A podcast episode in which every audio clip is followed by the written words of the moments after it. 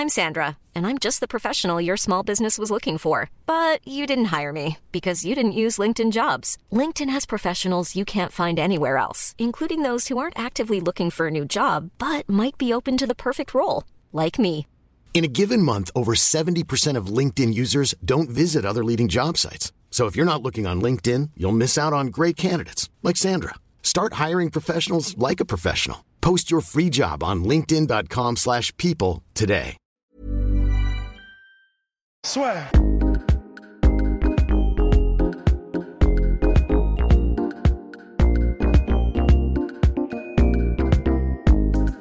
Alors bonjour à toutes et à tous, bienvenue dans le podcast La Sueur. On poursuit notre épisode en deux parties, et oui, sur les combattants qui n'ont pas été à l'UFC après ceux qui ont choisi de quitter l'UFC. Là, on va s'intéresser à ceux qui ne sont pas allés à l'UFC et qui ont une très bonne carrière, ou alors qui sont arrivés à l'UFC mais qui avaient déjà ce statut de superstar auparavant.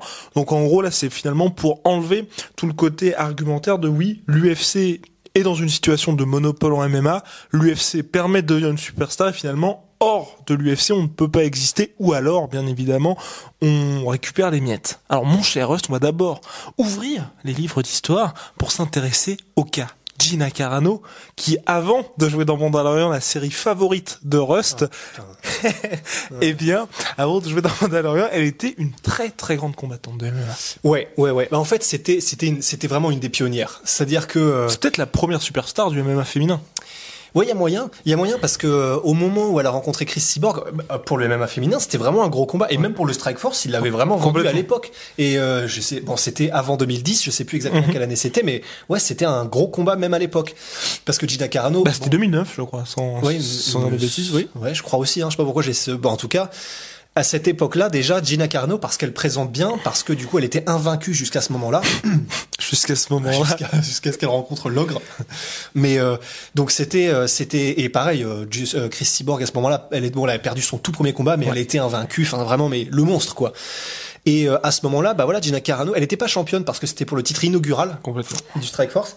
Mais, euh, mais elle était très connue et elle était très appréciée et elle l'est toujours. Tout le monde adore Gina Carano. C'est impossible de ne pas aimer Gina Carano. Et honnêtement, c'est peut-être celle qui a le mieux réussi, je trouve, la transition, tu vois, Ouais. athlète, actrice. Ouais, oui, parce qu'elle est, bah, elle a joué dans quoi euh, Haywire, je crois, de, de Oui, Soderbergh. Elle a joué dans Mandalorian. Elle a joué dans, dans pas mal de petits rôles pour l'instant. Quoique, bah, voilà, donc elle a partagé l'affiche avec Fassbender sur euh, le Soderbergh, mais elle est, elle est, elle est vraiment dedans. Elle est dans le showbiz et pas pour des rôles. Parce que, ok, Ronda Rousey, elle a joué dans Expandables, elle a joué dans euh, Expandables. Et bah, Expandables, un film avec Mark Wahlberg qui est sorti il y a pas très longtemps. Ah oui, oui, oui, euh, bah, c'est euh, le kilomètre 32. oui, c'était pas ça, terrible, ouais. pas terrible. Et euh, mais après, bon, alors là, je vais me permettre un truc, mais c'est parce que Ronda Rousey n'est pas bonne actrice aussi, je pense, on peut le dire. Elle a une expression faciale qui est euh, je vais te démolir et c'est tout. Ouais, Carano- puis aujourd'hui, bah, surtout que mine de rien, euh, dix ans après la fin de sa carrière, aujourd'hui, je pense que quand elle obtient les rôles, elle obtient les rôles en tant qu'actrice. Ouais. Il y a presque plus personne, je pense, même vous, quand vous l'avez vu dans Mandalorian, il y a peut-être, à part les fans hardcore, personne s'est dit, ah, c'est elle qui était au Strike Force. Ouais, je pense qu'on se dit juste, bah, c'est la meuf badass qui, Ouais. aujourd'hui, avec Ronda Rousey et euh, Michel Rodriguez, finalement, peut avoir ces rôles-là. Ouais, ouais, Michel Rodriguez, ouais, c'est vrai, ouais. Et en gros, bah, la- la- elle, a, elle a beaucoup de succès. Bon, bah, c'est par sa personnalité, mais voilà, c'est aussi parce qu'elle avait ce background dans MMA qui a fait que c'est, c'est, c'est- elle, est, elle est maintenant tamponnée comme la pionnière. Et alors, la raison pour laquelle elle n'a pas été à l'UFC, il y a eu donc un, alors donc on répète que euh, on- elle a eu ce combat contre Cyborg qu'elle a perdu euh, violemment donc tout le monde connaît la fameuse photo où en gros euh, C'est un, ça. un peu comme Ngannou dos Santos où elle lui prend le visage d'un côté et elle lui sandwich de l'autre De Enfin, notre confrère, consoeur, pardon, Esterline. de notre consoeur Estherline, absolument, euh, la photographe du coup de MM Fighting. Et euh, elle a eu après ce combat-là, elle a, elle a arrêté tout simplement. Elle a pris euh, sa retraite du MMA, mais comme elle était invaincue avant et qu'elle avait vraiment tapé le, le- le- le monstre dans la forêt que personne ne voulait affronter, même aujourd'hui. était même, mine de rien, américaine et quand même, elle est très très belle. hein. Ah bah elle est On magnifique, euh, elle, est, elle est somptueuse. Et en gros, euh, ben elle a pris un, elle a pris une, une- c'était pas une année du coup, un, un- vraiment un long. Donc faut pas que je me trompe, Laïus. Oui, Laïus. bravo. Eh, Maître Capello. Et en gros, elle a pris donc voilà cette longue période d'inactivité.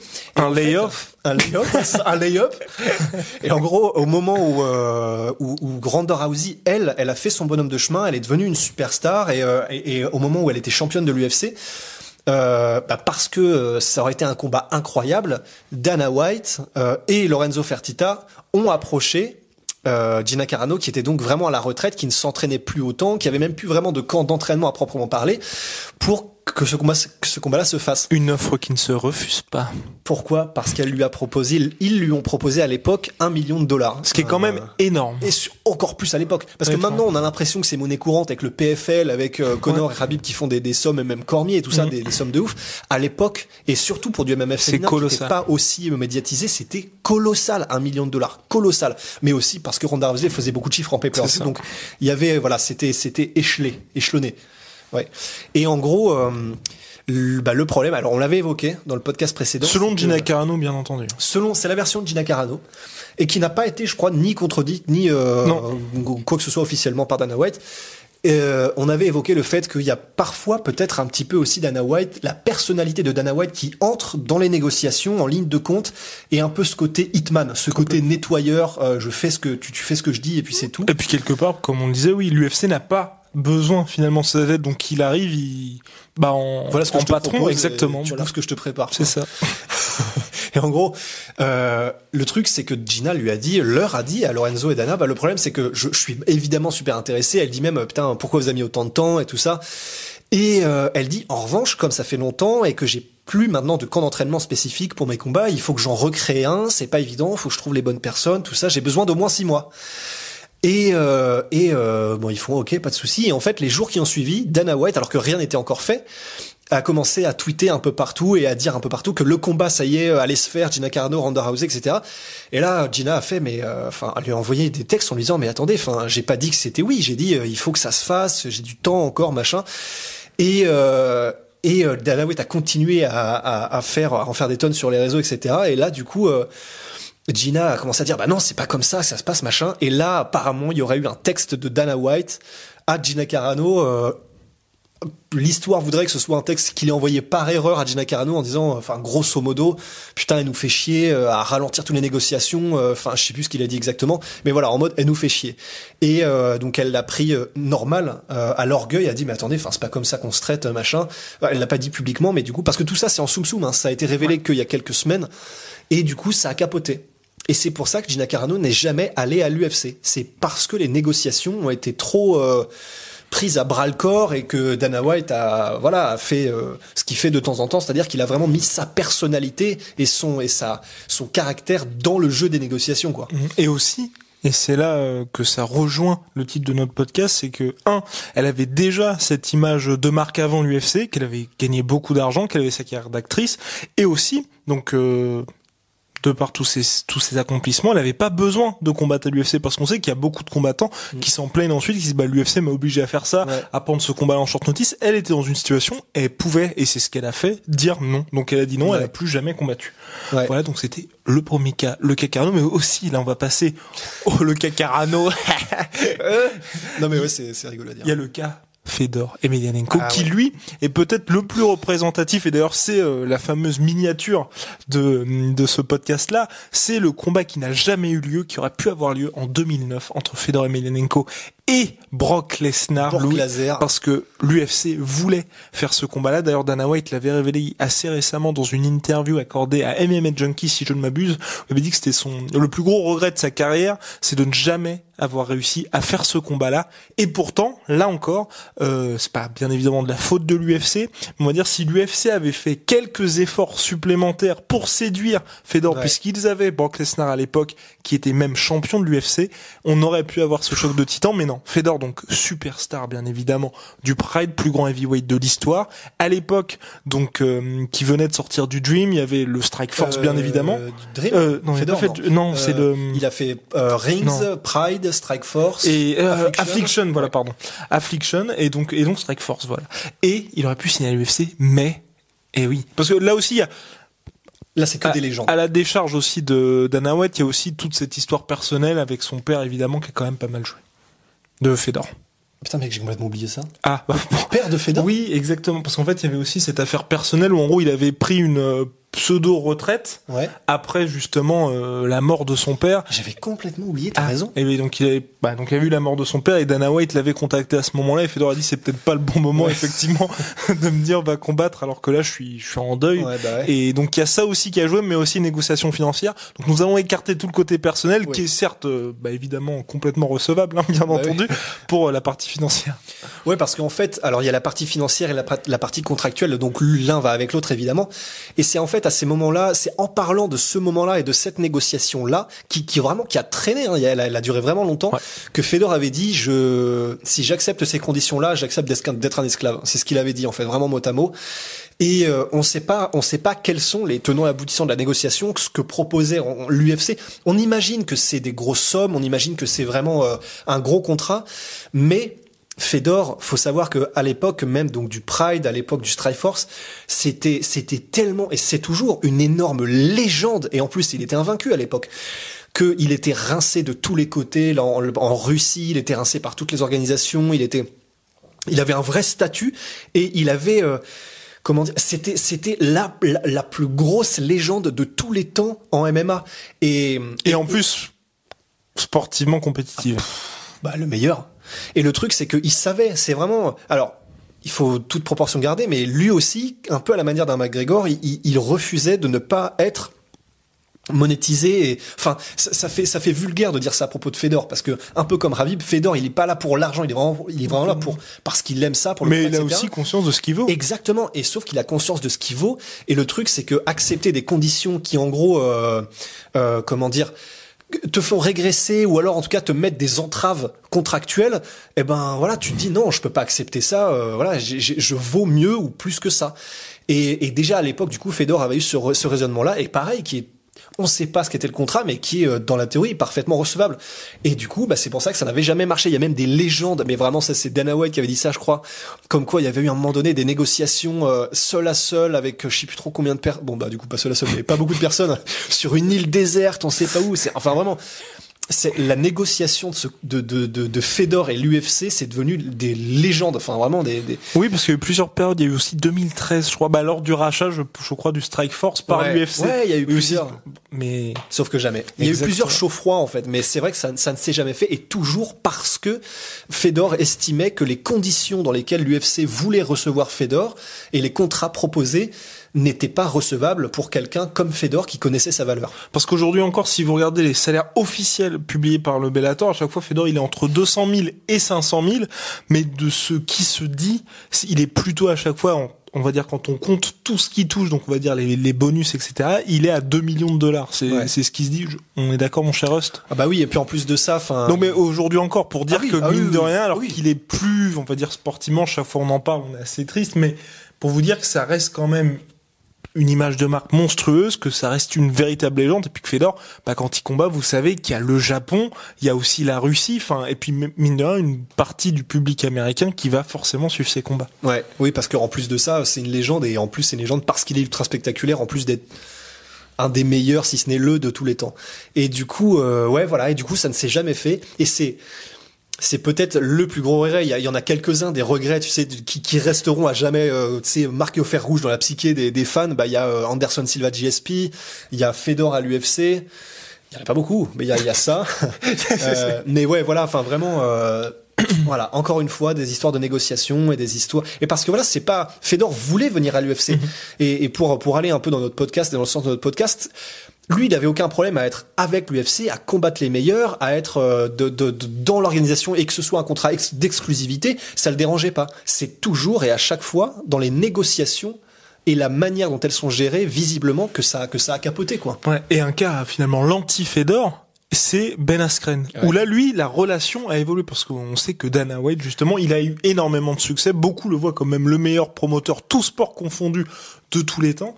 Mais Ben Askren, il y a quelques années de ça, Dana White le détestait et pourtant, un, il a réussi à aller à l'UFC et quand il arrivait à l'UFC, et ben Dana White l'adorait parce que c'est vrai que mine de Il rien, faisait le show. Ben Askren, il faisait le show. Alors pourtant, on va dire, dans la cage, il a pas changé son style, il a rien Ouais. changé. Mais Ben Askren, pourtant, a réussi à inverser la machine. On parle quand même d'un gars qui s'est fait virer, enfin virer, qui n'a pas été prolongé au Bellator alors qu'il était champion. Ouais, ce qui est quand même incroyable quand il pense. Et invaincu, en. Oh la vache, invaincu, t'es le champion, ouais, mais euh, enfin, va jouer, va jouer tes crottes de nez ailleurs. C'est quand même incroyable. Mais il y a quand même un truc qui est marrant, et là, bah, je m'en rends compte maintenant que tu le dis et que je t'entends le dire. C'est hallucinant quand même. Là, donc, on vient de parler de Gina Carano, de Fedor, de Ben Askren. À chaque fois, le point commun, c'est le promoteur et sa personnalité qui viennent être le grain de sable dans le rouage. Après, on sait, pour, euh, pour Fedor, c'est peut-être surtout financier, je pense. Contractuel, ouais, ouais, financier contractuel. Parce qu'il n'y a mais- jamais eu d'histoire en mode d'animosité ou, tu vois. Il y a, il y a, alors bah, je sais que il y a, il y a ce fameux, euh, cette fameuse vidéo où en gros Ariel Elwani discute avec Dana Oui, White et que. Dana White en gros euh, essaie de de faire descendre un Oui. petit peu les accomplissements de Fedor, etc. Mais voilà, je pense que c'était juste parce qu'il était, il c'était business quoi. Enfin, C'est ça. Mais euh, ouais, je, je c'est vrai. Mais en tout cas, Pour Ben Askren. pour Ben Askren. Donc, euh, ouais, c'est un peu, c'est, ils avaient un peu la même relation. Donc, euh, il y, a, il y, a, il y, a, il y a- il y a des gars que Dana White déteste. Il y a Tito Ortiz. Donc, lui, c'est à jamais et c'est vraiment, mais euh, il y a Oui. aucun problème. C'est des aimants euh, opposés, dans le même. Même polarité, voilà. En tout cas, ils peuvent pas se rapprocher. Voilà. Et euh, donc il y a Josh Barnett avec la fameuse Josh Barnett qui avait même dit euh, je peux venir euh, parce que c'était il s'était dopé, Josh Barnett, il était tombé pour, il avait fait capoter des combats avec Fedor et puis il avait été aussi à l'UFC et en gros bah Dana White avait saisi l'opportunité pour le pour le pour le tacler les deux pieds décollés du sol sur le fait que c'était un dopé etc. Et Josh Barnett avait répondu euh, donc c'était euh, quand il était à l'UFC ou un peu avant bah il y a pas de souci, je peux venir te pisser dans la bouche si tu veux pour te montrer. donc ce genre de ce genre de bail. Et il y a du coup Ben Askren. Et puis Chris Cyborg, où ça a jamais été. euh, Ouais, ça a jamais été L'amour fou. Non, c'est clair. Mais voilà, Ben Askren, il y avait aussi ce côté euh, parce que Ben Brendan Askren Schaub. était très bruyant en dehors de l'UFC Ouais. et qui disait qu'il avait ce qu'il fallait pour combattre et battre les meilleurs, GSP, etc. Et on pouvait que se demander, c'était pas délirant, sachant qu'il était, on le répète, invaincu, champion du Bellator et qu'il avait combattu quand même des très bons. Et, euh, et donc, vous voyez, il y avait cette espèce de combat par Hiring for your small business? If you're not looking for professionals on LinkedIn, you're looking in the wrong place. That's like looking for your car keys in a fish tank. LinkedIn helps you hire professionals you can't find anywhere else, even those who aren't actively searching for a new job but might be open to the perfect role. In a given month, over 70% of LinkedIn users don't even visit other leading job sites. So start looking in the right place. With LinkedIn, you can hire professionals like a professional. Post your free job on linkedin.com/people slash people today. Euh, par presse interposée entre euh, Dana White et Ben Askren qui a toujours été vraiment un peu venimeux jusqu'à euh, même quand du coup Ben Askren a signé à l'UFC bah c'était pas encore euh, réglé. Ouais, c'est simplement une fois que Ben Askren a commencé à bah, donner de la vie tout simplement dans les cartes dans lesquelles il était injecté que bah voilà Dana White a commencé à se dire parce que Dana White est dans un businessman ce qu'on comprend tout à fait bah ok il amène quelque chose qui n'est pas négligeable c'est vrai que la traction médiatique qu'amenait Ben Askren c'était vraiment impressionnant dans Bah, les sur- events euh. surtout au sein d'une catégorie welterweight, mine de rien là jusqu'à jusqu'au renouveau assez récent avec euh, justement Masvidal et Kamaru Usman, on va dire surtout sportivement, la catégorie elle manquait cruellement mine de rien de personnalité. Ouais, c'est clair. Et c'était vrai. Oui, voilà, c'est ça, parce qu'il y avait, il y avait des légendes de dingue. Il y avait des Robbie Lawler, des Roy McDonald. Mais disons, quelqu'un qui amène ce, ce feu dans la personnalité, le fait que t'aies envie de regarder juste une conférence de presse parce que tu sais que ça va être fun, qu'il va y avoir des, des punchlines, des trucs marrants parce que il a une répartie de dingue, il a de l'esprit, etc. Et c'est vrai que ça manquait, qu'il a amené ça et qu'il a fait vraiment, il a, il a fait vivre l'UFC dans ces, dans ces périodes-là, quoi. Donc, euh, respect et même si les performances sportives, bah, elles ont pas été ce qu'il pensait qu'elles allaient être, il a quand même dynamité, quoi. Et là pour poursuivre avec les combattants comme ça qui sont arrivés à l'UFC mais qui n'en avaient pas spécialement besoin, il y a toutes ces légendes justement comme Alistair Overeem qui arrivait avec un énorme palmarès Ouais. et on pensait aussi à Ah bah, il y avait euh, Overeem, Karitonov. complètement. A- Euh, Kaitonov, il n'a pas été à l'UFC. Euh, Euh, oui, justement, il n'a oui, pas- dans euh, qui a été à l'UFC. Oui, qui était. Euh, on avait dit, on avait préparé le podcast. Ouais, attention. bah, on avait Chris Cyborg, mais du coup, on en a parlé. oui, voilà, Chris Saban, on avait parlé précédemment. Ouais, Chris Cyborg.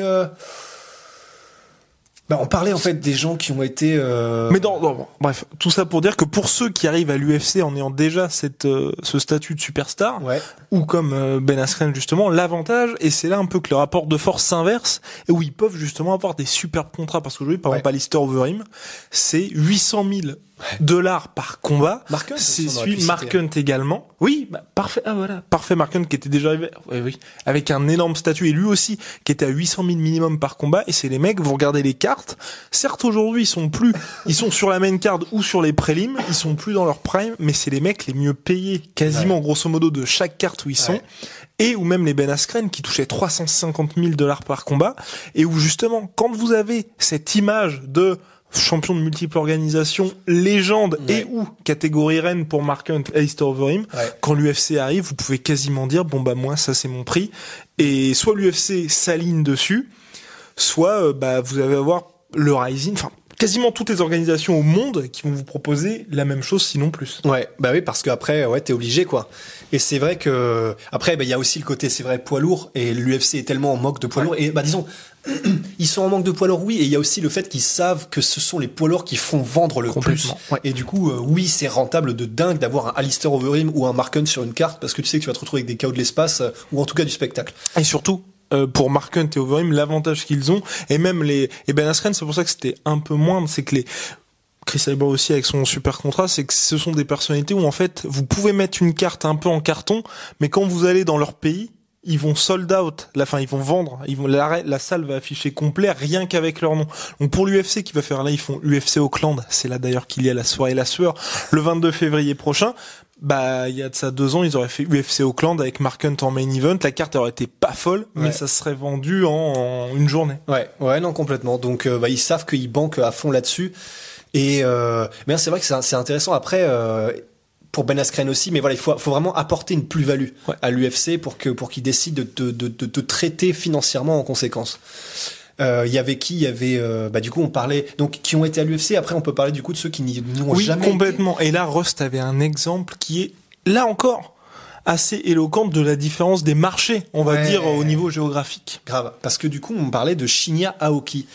Et en fait, pour ceux qui sont pas familiers de Shinya Aoki, c'est Vous savez qui c'est, Shinaoki Vous savez qui c'est? Vous savez c'est qui?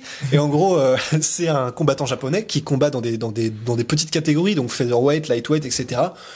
Et c'est une légende vivante du MM, vraiment du MMA. Et le- le- les mots ne sont pas trop durs. C'est simplement qu'il n'a jamais été à l'UFC.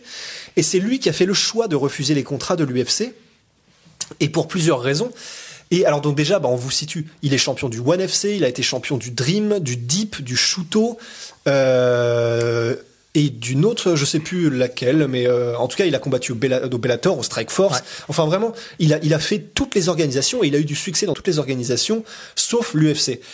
Et, euh, et c'est un choix conscient qu'il a fait. Et la raison pour laquelle il n'a pas été à l'UFC, en gros, il a dit deux choses.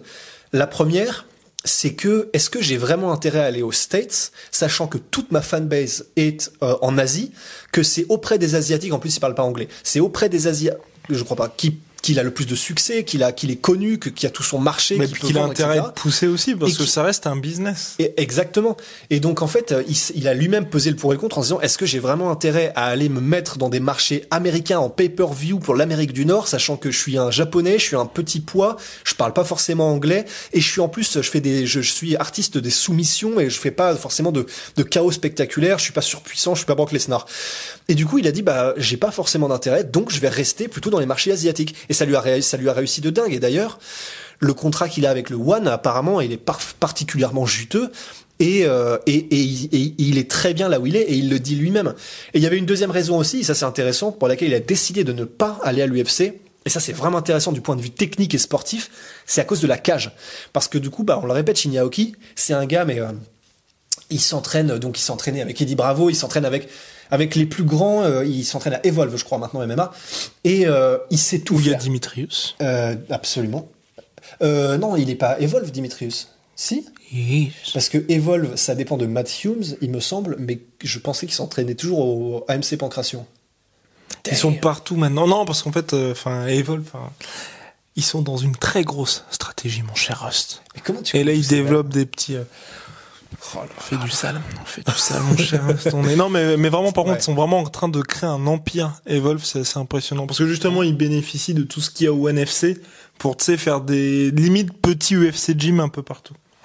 Ah ouais Putain, le One FC, euh, ils ont Mine ils de rien. ouais, ils ont ils ont Ouais. euh, Bah, ils font quoi 50 événements, je crois, cette année? Et oui, Comme et le justement, il y a quelqu'un qui nous avait dit, euh, lors de notre podcast où on, avait, où on avait fait, petite parenthèse, hein, le podcast qu'on avait fait sur le MMA, où il parlait justement d'un One FC sur, sur les MMA en France. sur heureux. MMA en France, euh, où justement, il, il y avait un One FC où il y avait, qui avait eu à Bangkok. Mais justement, le One FC, c'est du kickboxing aussi. ouais. Donc, euh, et en fonction des pays ou même des soirées, vous allez voir par exemple des combats de kickboxing qui vont se faire dans la cage et ou alors des événements qui sont full kickboxing. Et c'est pour ça que quand vous regardez leur planning qui est de 49 événements, honnêtement, il y en a peut-être seulement 10 qui traversent les frontières asiatiques Ouais. parce que le Ouais. reste c'est vraiment bah, Marché tous les très marchés. spécifique et puis euh, Ouais, par discipline. Ouais, c'est ça. Enfin, ils vont en Birmanie ou trucs comme ça. Ils font des, du less way, du let way. Ils font, euh, ils- ouais, voilà, ils s'adaptent vraiment. Et c'est ça qui, c'est vraiment, c'est là où ils sont forts, c'est qu'ils peuvent s'adapter parce qu'ils proposent sur des mêmes cartes du Muay Thai, du kickboxing, du less way, du MMA, etc. Ils font pas d'anglaise, je crois, par contre. Non, Ouais. non, non, non, complètement. Et ils font en plus du Muay Thai et tout ça avec des, des, des, des gants de 4 onces, des mitaines, etc. Vraiment intéressant. Et donc pour revenir aux règles, mais pas pas trop en détail mon Non. parce qu'on va faire un podcast spécial là-dessus. Mais Donc euh, oui, alors en fait, pour être très très simple euh, dans, dans la dans la description, en gros, bah, euh, il est donc spécialiste des soumissions. C'est un grappleur et un grappleur de légende. Et le truc, c'est que les, lu- les- la cage avantage les lutteurs. Et euh, un lutteur de métier, il peut te coincer contre la cage, limiter ton amplitude de mouvement si toi t'es un spécialiste des soumissions, en particulier sur ton dos, ce qui est le cas de Shinya Aoki et comme d'autres, Carlos Condit, etc. Et ce qui fait qu'en fait, eh ben, tu peux facilement nullifier un gars comme Shinya Aoki quand tu as la cage. Tu le, tu, tu le, tu le cadres et tu le pousses contre la cage, tu le mets sur son dos, tu pousses. Mon cher succinct, parce que là nous Oui, sommes en train de faire notre podcast C'est finalement. vrai, c'est vrai, c'est vrai. Oui, c'est vrai. Et, euh, Au contraire, et, voilà. et tout simplement, et tout simplement, voilà, la, la cage le désavantageait et il s'est dit, bah, non seulement je serais sur le marché américain, en plus je serais avec une cage à 100% du temps. On se souvient qu'il avait eu déjà beaucoup de mal contre Gilbert Melendez, Gilbert. Bon, je sais pas, je sais pas comment on doit le dire en français, Gilbert. Ce Euh, bon vieux Gilbert. Ce bon vieux Gilbert. Glibert, si on en croit euh, Reebok. Euh, Gilbert, du coup, Melendez l'avait, avait fait ça, en fait. L'avait coincé contre la cage au Strike Force. Et c'est là où, bah, probablement, il s'était dit, OK, bah, plus jamais ça, quoi. Et du coup, depuis, voilà, il est euh, One FC, il est au Dream, il fait que des trucs généralement dans des, dans des rings.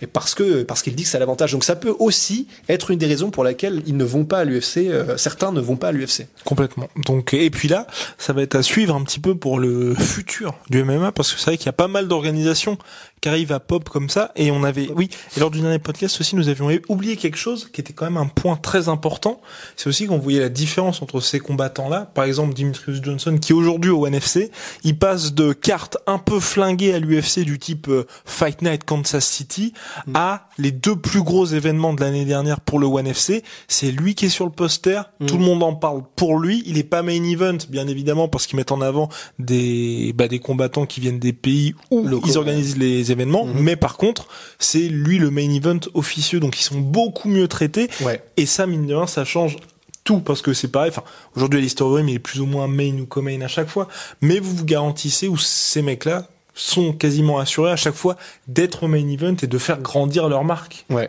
ouais, complètement. Donc c'est tout bénef. T'as as une exposition de dingue, d'autant plus si du coup tu, tu viens d'un pays euh, d'un pays d'Asie. Ouais. Bon bah là c'est en vérité c'est le jackpot quoi. Ça. Donc c'est vrai que pour les combattants asiatiques, il y a vraiment un pour et un contre à faire Mhm. avant de signer à l'UFC parce que oui, ça t'apporte. Faudra juste voir comment évolue le One FC et à voir dans quelques années si t'as même intérêt sportivement. On verra comment ça évolue parce que Ouais. pour l'instant il n'y a pas photo sportivement. Mais euh, pourquoi pas à un moment donné se dire bah j'ai le choix entre deux marchés qui seraient équivalents au niveau de ce que je peux en retirer sportivement, etc. Bah c'est pas si évident que qu'ils choisissent l'UFC quoi. Asiatique ou autre, parce que par exemple, notre cher Morgan Charrière que nous apprécions particulièrement, Mhm. par exemple, Morgan, honnêtement, hein, je pense qu'aujourd'hui, il pourrait très bien faire un Flex FC et euh, organiser l'événement à, à Paris. Ouais. Il fait sa propre organisation, il organise un événement à Paris, il fait Morgan Charrière contre qui vous voulez. Je pense qu'il arrive à remplir. Ouais, y a moyen. Et Ouais, il vrai. fait tous ces événements en, tu vois, Marseille, enfin, en France à chaque fois. Ouais. Et je pense qu'un combattant comme Morgan, Ouais, s'il discute avec l'UFC ou même ça, ou il reste avec le cage warrior, il dit bah écoutez aujourd'hui on fait ça en France. À chaque fois il peut sold out rien qu'avec son nom. Mec, le Flex FC, c'est vraiment un putain de nom. hein, Mais en vrai. ça existe déjà. Ah merde, ah c'est pour ça. ok. Mais oui. mais, euh, Mais ouais, non, tu carrément. vois il fait son truc Ouais. Et euh, enfin, en gros, ce que je veux dire, c'est qu'il y a des combattants comme ça. Bah si ouais. localement, et localement, enfin, on parle de la France, c'est 66 millions d'habitants, mais où le mec qui est la superstar en Allemagne, dans tel ou tel Ah bah, pays. Bah, d'ailleurs, euh, bah, alors ça reste local, mais comme ce sont des États et c'est aux États-Unis, mais Nick Diaz avait même fait son propre show. complètement. Euh, bah, je sais plus, War quelque chose. oui, ouais, c'était. Ouais. oui, oui. Mais voilà, et pareil, parce que c'est Californie, parce qu'il est très très connu là-bas. Et bon bah voilà, encore une fois, les États-Unis, ça peut être l'équivalent un peu euh, de, de la moitié de la France. Enfin, mais il ne combattait pas. En fait, c'est ça mais qui il combattait pas, pour faire Mais il a- le. il a mis son nom dessus, c'est vrai. complètement. Mais euh, et bah d'ailleurs, ça peut faire une super transition avec euh, le fait que alors euh, bah, il combat dedans, c'est Mamed Khalidov Complètement. qui au KSW, l'organisation polonaise. Mamed Khalidov n'est jamais sorti de cette organisation. Enfin, disons que voilà, il, il y a fini sa carrière. Et il y a eu des discussions avec euh, justement pour les contrats avec l'UFC. il y a eu des discussions et c'est vrai que bah ce qui ce qui a été compliqué pour euh, Mamed, c'est que bah il avait tout intérêt financièrement en tout cas à rester au KSW parce que c'était la star du KSW. Il, on lui mettait euh, des vétérans de l'UFC, on lui envoyait des combattants de gros calibre chez lui dans l'organisation du KSW où il faisait euh, vraiment, il pouvait, il pouvait faire des stades. hein. Mhm. Le KSW Bah, il en combat Pologne, toujours d'ailleurs, parce que c'est lui qui était main event. Ouais, mais je crois, je crois que maintenant, du coup, euh, contre Scott Askam. Parce que je crois que c'était son dernier. Parce que là, il est sur trois défaites d'affilée. À chaque fois, c'est son Ouais, dernier, mais il revient quand même. Mais en tout cas, ce qui est sûr, c'est comme le dit Rust, c'est que il a pour son contrat, ensuite Rust va bien évidemment rentrer dans le détail, il a les bonus sur la billetterie et les bonus en pay-per-view parce que le KSW est en pay-per-view, ce qui fait qu'à chaque combat, il se fait entre 250 000 et 300 000 euros. À l'UFC, en étant complètement honnête et transparent, je pense qu'il serait à 50 000. Ouais. Faudrait, faudrait voir comment est-ce qu'il négocie son contrat. Parce que quand même, il est. mais c'est- en fait, j'allais dire, il est très connu, oui, mais des, Mais des Nord-Américains, voilà, euh, ouais, tu vois, l'UFC, ils le mettent, exactement, ils le mettent à Kansas City, Ouais. qu'ils vont pas lui fier 300 000 Ouais, parce qu'en plus, bon, bah, Ben Askren, la raison pour laquelle il a enquillé direct, c'est aussi parce qu'il parle anglais, parce que Voilà. euh, voilà, il, ça fait longtemps qu'il était. Il est américain. Il est américain, mais évidemment, il était lutteur, euh, lutteur de légende aux États-Unis. Donc c'est vrai, c'est beaucoup plus facile à vendre. Et direct top 5. Enfin, Ouais. quel- enfin level top 5 parce qu'il a affronté Robbie Lawler dans son premier combat. C'est vrai. Tandis que bon bah Mamed Khalidov, on savait que c'est du- on sait que c'est du très gros niveau parce qu'il a affronté des vétérans de l'UFC etc. Mais on savait pas euh, ouais. Et Même top 10, hein. honnêtement. C'est vrai. Après après je me dis dans les négociations à mon avis, je serais très étonné tu vois que euh, Mamed Khalidov et son agent n'arrivent pas à l'UFC en disant voilà donc avec les chiffres voilà ce qu'il fait euh, au, au KSW voilà combien il gagne matchez au moins si vous espérez avoir Mamed tu vois. Mais justement. Et c'est pour ça qu'il l'est pas allé d'ailleurs. J'imagine matché au moins. On n'a pas eu de réponse. Au revoir. Ouais, bah ouais, donc voilà, et, et- et c'est c'est donc cet exemple parfait, Mamed Khalidov, d'un mec qui a décidé de ne pas aller à l'UFC parce que il était traité comme un roi au KSW, c'était lui la star et le porte-étendard de l'organisation, et bah il y a voilà, il, il y finit sa carrière et, euh, il, il y est très bien quoi. Donc vraiment intéressant, des parcours intéressants. Tout comme notre podcast Mon cher Host, que j'ai infiniment apprécié. Moi aussi. Bien, euh, petit mot sur MyProtein, donc moins 47% toujours, bim bam boum. Et oui, c'est moins 47%, certes sur les visuels c'est écrit moins 38, mais c'est parce qu'on a fait un seul visuel, parce Ouais. que les promos changent tout le temps. Donc c'est moins 38% minimum, Voilà. peu importe quand est-ce que vous utilisez le code la sueur, mais en ce moment c'est moins 47%, et c'est surtout, et c'est, euh, bah voilà, c'est, puis c'est la sueur pour qui régale, exactement. Il y a aussi, bien évidemment, notre sponsor historique, Jetronomy. Là, nous avons reçu les soins. Rose va bientôt tester un nouveau savon révolutionnaire. Alors pour les soins, j'ai utilisé le soin euh, donc euh, pour donner un petit peu de peps le matin. Attention, honnêtement, ça marche. Si vous vous levez tôt comme nous, vous verrez la différence. Et donc c'est sur le shop de Jetronomy. Vous risquez d'apprécier bien évidemment naturel et made in Marseille. Made in Marseille. Et puis pour la soirée et la sueur, lien dans la description. Fury Wilder number 2. Euh, Polydomso peut-être sera là, on ne sait pas trop. Inch'Allah. Inch'Allah. Et euh, et puis bah puis euh, UFC Auckland également, c'est toute la nuit buffet américain limité. Voilà, à la prochaine. On sait que vous êtes de plus en plus nombreux à venir nous voir et on va faire à faire ce qu'il faut pour être à la hauteur. On va essayer. À la prochaine Ouais. mon cher Rust. Ouf, oh, bizarre celle-là.